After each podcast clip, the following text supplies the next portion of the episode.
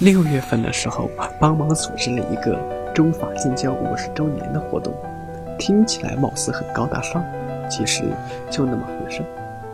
管我的是个在法国待了二十年的中国女士，她二十七岁的时候辞了工作来到法国留学，之后遇到真爱，嫁了法国老公，于是就长期留了下来。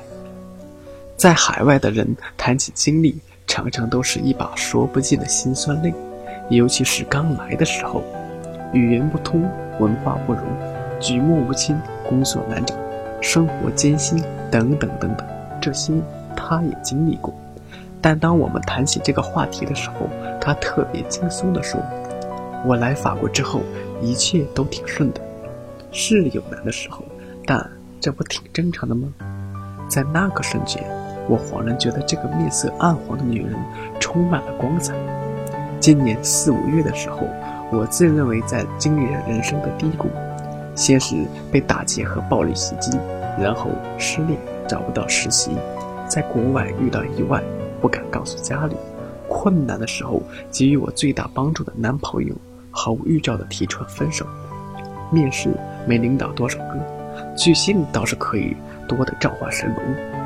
我一心是个事业心很重的，没有工作就没有安全感，我看不到自己的归属，更看不到自己的道路。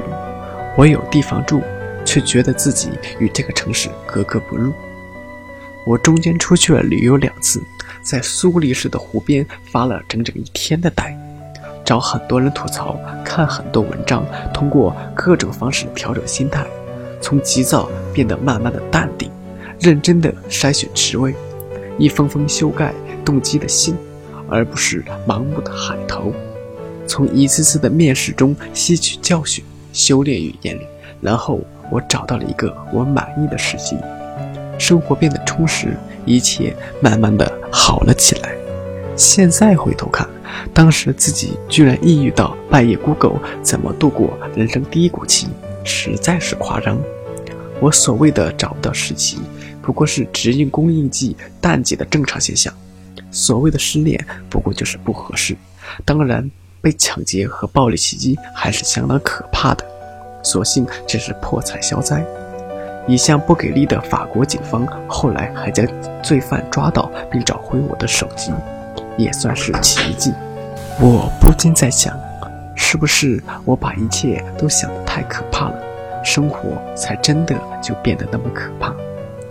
我常常听到别人对我说：“真的很不容易，一个女孩子在外面。”一个在法国待了三十年的叔叔见到我的第一句话也是：“哎呀，一个女孩子在外面吃苦，还真是相当可怕呀。”但是事实是，生活在哪里都一样，无论表面上是多么欣欣向荣的个国度，都有着不可避免的社会矛盾和发展僵局。人都要长大，要独立，要经历生活的酸甜苦辣、起起伏伏。无论你选择去远方奋斗，还是在家乡留住，是要早早嫁人做主妇，还是靠自己打拼，哪一条路都会遇到这样那样的问题。而一个人今天越懒，明天做的事情也就越多。人生的功课总是要修完的，而很多时候。正是我们把生活想得太难了，一切才变得那么困难。我有一个从小到大的闺蜜，有天告诉我，她非常郁闷，因为她要一个人住了，她受不了孤单。闺蜜住在北京，家人、工作、朋友一个不落的全在北京。现在不过是因为毕业了，要一个人住，又暂时没有男朋友，她就孤单寂寞，冷到天天伤春悲秋，一连就是几个月。我当时就想一掌呼过去，说都懒得说，得翻一个白眼走人。他说：“你觉得没什么，对我来说是很难的。我从来没有一个人住那么长时间，有时候连个说话的人都没有，我都不习惯。”我说：“是你把孤独想得太可怕了。一个人住，你可以上厕所不关门，音乐可以放得很大，屁也放得很随意，这不挺好的吗？”然后。慢慢的，他才开始享受一个人住的时光。以前遇到问题的时候，都喜欢含有 “What does it kill you makes you stronger” 的这类句子的鸡血歌。现在发现，很多时候所遇到的根本没有 kill 的程度，不过是正常的生活罢了。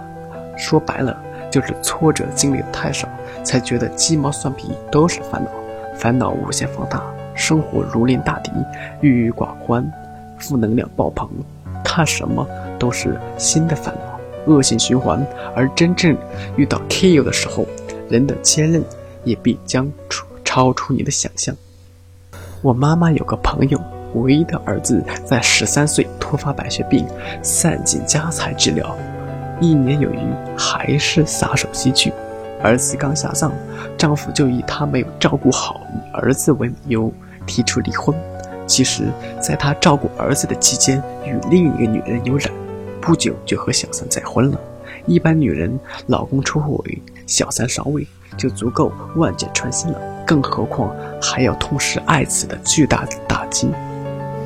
我不知道他在那段岁月里是如何度过的，只记得那段时间他哭都哭不出来，因为眼泪流干了。搬去跟弟弟住，是因为自己的房子突然空了，太大。如今十年过去了，她再婚，丈夫很好，对她很好，丈夫前妻留下一个女儿，和她一见如故。非常融洽，情同母女，胜似姐妹。他说他很好，提起当年不避讳，不自哀，淡淡一句不过是业障未消，随即大笑。